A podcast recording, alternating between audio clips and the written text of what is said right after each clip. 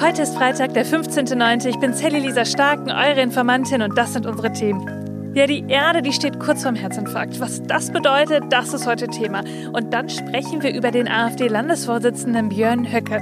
Der hat nämlich vor zwei Jahren die SA-Losung, also die Nazi-Parole, alles für Deutschland bei einer Rede benutzt und muss sich dafür jetzt vor Gericht verantworten. Ja, nur komisch ist, der meint, er hätte ja nicht gewusst, dass das eine Nazisprache ist. Darüber sprechen wir mal. Zum Schluss schauen wir dann, ob wir im Winter wieder einen Medikamentenengpass zu erwarten haben. Und ich habe euch natürlich auch wieder Good News mitgebracht. Los geht's! Die Informantin. News erklärt von Sally Lisa Stark. Heute ist globaler Klimastreik. Ja, und das ist jetzt euer Aufruf, da heute hinzugehen. Denn ich bin mir eigentlich ziemlich sicher, dass auch so eine Demo bei euch in der Nähe stattfindet. Und ich weiß, ich weiß, ihr fragt euch vielleicht, Sally, was bringt das denn alles gerade? Mache ich jetzt hier den Unterschied? Ja, ob ich da jetzt mitgehe und demonstriere? Ich sag euch was, ja, du machst den Unterschied und darüber sprechen wir heute. Aber bevor ich euch sage, warum jeder Mensch zählt, ja, da schauen wir uns doch mal kurz die News an, warum so ein Klimastreik gerade eigentlich wichtig ist.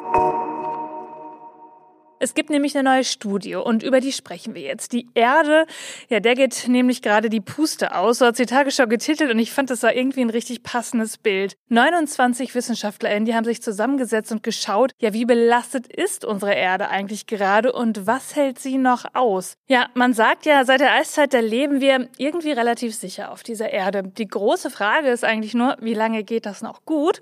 Und dazu gibt es jetzt eine relativ konkrete Antwort. Erstmal nochmal zu diesen Grenzen, die die Erde hat. Die Wissenschaftler sagen, da gibt es neun Dimensionen. Zum einen ist das der Klimawandel, dann die Versauerung der Ozeane, stratosphärischer Ozonabbau, atmosphärische Aerosolbelastung, biogeochemische Kreisläufe, wie zum Beispiel Phosphor und Stickstoff, der Süßwasserverbrauch, Landnutzungsänderungen wie Abholzung von Bäumen oder auch Wäldern, die Unversehrtheit der Biosphäre ja, und das Einbringen neuer Substanzen, zum Beispiel von Chemikalien. Wenn all das die Erde zu sehr belastet und die Grenzen überschritten werden, ja, dann ist das gesamte Ökosystem der Erde gefährdet, ja, und damit dann auch die Widerstandskraft der Erde. Ich stelle mir das so vor, wie wenn man krank wird. Wie viele Abwehrmechanismen habe ich, bevor der Schnupfen wirklich ausbricht? Ja, und ab wann wird es chronisch und führt zu bleibenden Schäden? Die Hauptautorin der Studie, Catherine Richardson von der Universität Kopenhagen, die vergleicht das ganze Konzept auch mit den Fitnesswerten von Menschen. Ein Blutdruck von über 120 zu 80, der bedeutet zwar nicht, dass es ja irgendwie sofort einen Herzinfarkt gibt, aber je höher der Blutdruck ja steigt, desto höher ist auch das Risiko. Und Johann Rockström, das ist auch der Mitautor der Studie und der ist Direktor des Potsdam Instituts für Klimafolgenforschung, der sagt, Zitat, wir wissen nicht, wie lange wir entscheidende Grenzen derart überschreiten können, bevor die Auswirkungen zu unumkehrbaren Veränderungen und Schäden führen. Ja, und sechs der neun Dimensionen, die ich euch eben genannt habe, da haben wir die Grenzen anscheinend schon längst überschritten. Ursachen dafür, die sind ehrlich gesagt auch wenig überraschend. Das ist auf der einen Seite die Erderwärmung, der Verlust an Biodiversität, aber auch die weltweite Entwaldung, die Belastung durch Schadstoffe und Plastik in der Umwelt, der Rückgang der Süßwasservorräte und die Ausbeutung der Stickstoffkreisläufe.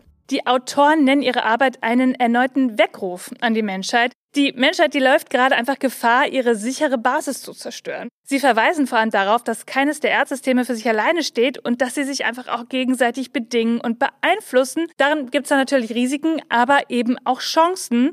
Sie sagen zum Beispiel, würde man etwa die Waldfläche der Erde wieder auf die Ausmaße gegen Ende des vergangenen Jahrhunderts bringen, dann könnte das eine bedeutende Senke für das Klimagas CO2 sein und damit auch ein wirksames Mittel gegen weitere Temperaturerhöhungen. Und jetzt fragen wir uns, was tut denn die Bundesregierung mit diesen Erkenntnissen? Ist es noch nicht lang her, vielleicht so ein paar Wochen, da hat der Expertenrat für Klimafragen gesagt, tja, liebe Leute in der Bundesregierung, eure Arbeit, die ist nicht ganz so effektiv. Zum Beispiel sinkt der CO2-Ausstoß viel langsamer als geplant.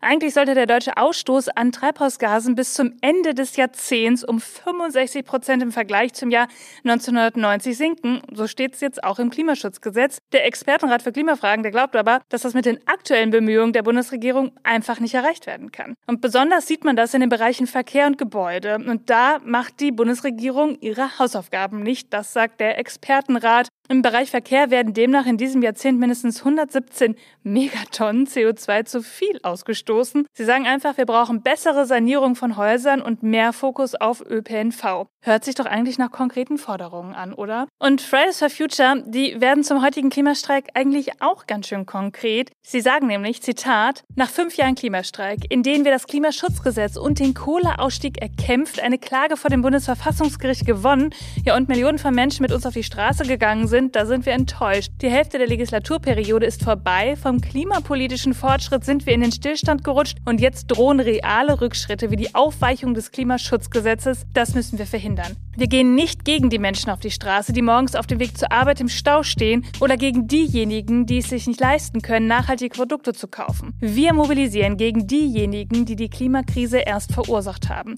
Die fossile Industrie, Kohle, Öl und Gaskonzerne und eine Politik, die fossile Profite über Menschenleben stellt. Es ist unsere Verantwortung, das Zeitalter von Kohle, Öl und Gas zu beenden und Klimagerechtigkeit zur Realität zu machen. Was wir fordern, ist kein Hexenwerk.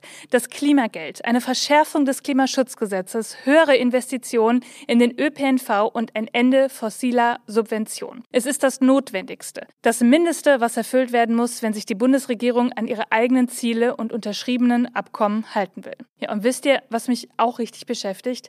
Das politische Framing. Gerade rechtspopulistische Parteien, die leugnen die Klimakrise, greifen WissenschaftlerInnen an. Klimaleugner bekommen durch sie eine wirklich große Bühne. Und Meteorologe Carsten Schwanke, der sagt zum Beispiel, es ist ein Kampf um die Wahrheit. Und genau deshalb werde ich auch hier so deutlich. Heute ist Klimastreik. Wir haben in Deutschland das Demonstrationsrecht durch die Versammlungsfreiheit im Grundgesetz garantiert. Und die steht im engen Zusammenhang mit unserer Meinungsfreiheit. In der Geschichte haben wir immer wieder gesehen, dass wir mit Demonstrationen das politische System verändern können. Ja, und so können wir unsere Meinung ganz laut Richtung Politik sagen. Wir lassen nicht alles ungesehen geschehen. Wir positionieren uns. Demonstrationen können zur Bewegung werden, die Solidarität zeigen, anderen Mut machen, die Stimme zu erheben, ja und auch ein Gemeinschaftsgefühl erzeugen. Sie können wirklich etwas verändern.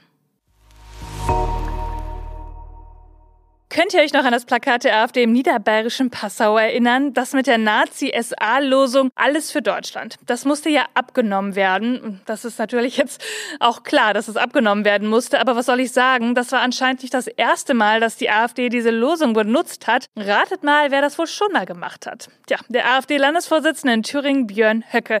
Am 19. Mai 2021, das ist jetzt schon ein bisschen her, aber da hat Höcke in Merseburg in Sachsen-Anhalt eine Rede gehalten und da Folgendes gesagt sagt. Alles für unsere Heimat, alles für Sachsen-Anhalt, alles für Deutschland. Und jetzt haltet euch fest, das Landgericht Halle hat ein Strafverfahren gegen ihn eröffnet. Die Mühlen malen langsam in Behörden, das haben wir ja alle schon mal gehört, aber zweieinhalb Jahre nach dem Vorfall, das schauen wir uns doch mal ein bisschen genauer an. Also im Juni 2021 wurde Strafanzeige erhoben und im November wurde dann auch seine Immunität, die er als Politiker hier hat, die wurde aufgehoben. Und im Mai 2022 sagte dann ein Sprecher der Staatsanwaltschaft, ja, also die Ermittlungen, die sind fast abgeschlossen. Okay, das hört sich so ein bisschen an wie düm, düm, düm, düm, düm. Ja, und schwupps ist auf einmal September 2023 und jetzt Eröffnung des Strafverfahrens wegen Verwendens von Kennzeichen verfassungsfriediger Organisationen. Ja, nur wird es nicht vom Landgericht, sondern vom Amtsgericht verhandelt. Und die Losung, die ist ja quasi sowas wie, als würde Höcke den rechten Arm zum Hitlergruß heben. Ja, nur er meint, Leute, ich habe dabei gar nicht an die Nazis gedacht. Nur, das ist eben wichtig, genau wie beim rechten Arm ist eine Strafbarkeit davon abhängig, dass ein Mensch auch weiß, dass er damit NS-Symbolik verwendet. Es kommt also auf Vorsatz an. Und jetzt kommt dann natürlich meine Meinung. Höcke, der nicht weiß, was Nazisprache ist, ja und was nicht, irgendwie ist das schwierig vorstellbar. Gerade wenn man sich so den Rest seiner Reden anhört. Die Taz hat das ganz gut zusammengefasst. Aus Plausibilitätsgründen liegt es nahe, dass er die Losung vorsätzlich benutzt hat. In Reden postulierte Höcke, dass parteiinterne Gegner ausgeschwitzt werden müssten, bezeichnete das Berliner Holocaust-Mahnmal als Denkmal der Schande, forderte eine erinnerungspolitische Wende um 180 Grad, ja, oder sprach von Tatelite, wie die SS sich selbst bezeichnete. Tja, und Nazi nennen darf man ihn ja schließlich auch. Und mein Kollege Daniel Bröcker Böckerhoff hat dazu am Mittwoch auch noch passend gesagt, naja, der Typ ist Geschichtslehrer, komisch, wenn man sowas da nicht mehr weiß, oder? Könnt ihr euch noch an den letzten Winter erinnern? Also generell wahrscheinlich ja, aber mir geht es um die Lieferengpässe bei Medikamenten. Zum Beispiel um Fiebersaft für Kinder. Ich kann mich noch so gut an diese Videos in den sozialen Medien erinnern, wo Apothekerinnen aufgeklärt haben, wie man den selbst herstellen kann. Und ich kann mich eigentlich noch viel besser an befreundete Eltern erinnern, die wirklich so viele Apotheken abgeklappert haben, um noch die letzte Flasche zu erwischen. Naja, und auch wenn sich das Wetter gerade noch nicht ganz so herbstlich oder winterlich anfühlt, ist ja nicht mehr so weit weg und damit kommt dann auch die nächste Krankheitswelle wahrscheinlich wahrscheinlich. Mir graut's irgendwie schon davor. Aber damit kommt eben auch die Frage auf, wie sieht's mit den Medikamenten aus? Und dazu gab's dann heute eine Pressekonferenz. Und da wollte Gesundheitsminister Karl Lauterbach was sagen, aber dann... Ich alle einführen werde, als erster redet gleich, das ist der bundesweite Alarm. Wunderbar. Ja, da kam wohl der bundesweite Alarm dazwischen. Außer bei Karl Lauterbach selbst, der hat es auch gar nicht mehr ausbekommen. Fand ich ein bisschen amüsant. Aber zurück zum Thema. Danach sagte er dann das. Wenn jeder sich zusammennimmt, wenn wir vorsichtig sind, wenn wir die Medikamente nur einsetzen, wo sie unbedingt benötigt werden, evidenzbasiert, dann kommen auch keine Resistenzen. Wenn es keine Hortung gibt, dann können wir dank der außerordentlichen also Steigerung der Produktion äh, durch die also pharmazeutischen Hersteller, dann können wir durch den Winter kommen ohne große Engpässe und dafür haben wir uns heute getroffen. Aber wir können natürlich auch, wenn es jetzt eine starke Grippewelle geben sollte, wenn es eine starke RSV-Welle wieder geben wird, können wir Engpässe nicht komplett ausschließen. Aber wir sind deutlich besser aufgestellt als im letzten Jahr, weil eben auch dank der Bereitschaft der Industrie, hier mehr zu produzieren, einige der Lieferengpässe sich anders darstellen. Ja, und dann sagt er noch, wir werden alles tun, um sicherzustellen, dass Kinder die Arzneimittel, die sie brauchen, auch bekommen. Der Minister appellierte an Eltern, das Gebot der Stunde sei, bitte keine Hamsterkäufe. Versorgung könne nur stattfinden, wenn nicht gehortet werde. Was uns in der Gaskrise gelungen ist, das sagt er, können wir auch bei den Kindermedikamenten erreichen.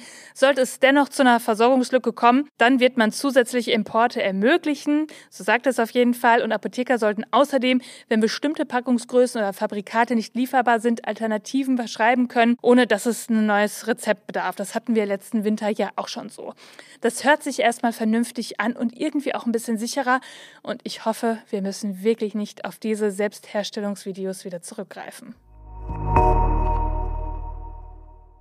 Und zum Schluss die Good News. Briefe von Behörden können manchmal ja wirklich ganz schön kompliziert sein und das vor allem auch für Menschen, für die Deutsch die Zweitsprache ist. Das Wiener KI-Startup Totoy, das hat jetzt eine Lösung und hat eine App auf den Markt gebracht, die es Menschen ermöglicht, offizielle Dokumente besser zu verstehen. Im Gegensatz zur traditionellen Übersetzungs-App bietet Totoy nicht nur eine Sprachübersetzung, sondern auch eine vereinfachte Erklärung direkt mit und damit kann man viel besser verstehen, was Behörden von einem wollen und das finde ich mal wirklich sinnvoll. Ihr Lieben, das war's wieder für diese Woche. Ihr findet wie immer alle Informationen und Quellen in den Shownotes. Informiert euch selbst, sprecht darüber, bildet euch eure eigene Meinung, schreibt mir, wenn ihr Fragen habt oder Anregungen. Und ihr wisst, ich freue mich über jede Bewertung, die ja, ihr mir gebt. Fünf Sterne auf Spotify oder was liebgeschriebenes bei Apple Podcasts. Und dann hören wir uns am Montag wieder, denn irgendwas passiert ja immer. Bis dann. Die Informantin. News erklärt von Sally Lisa Stark. Eine Produktion von 7 One Audio.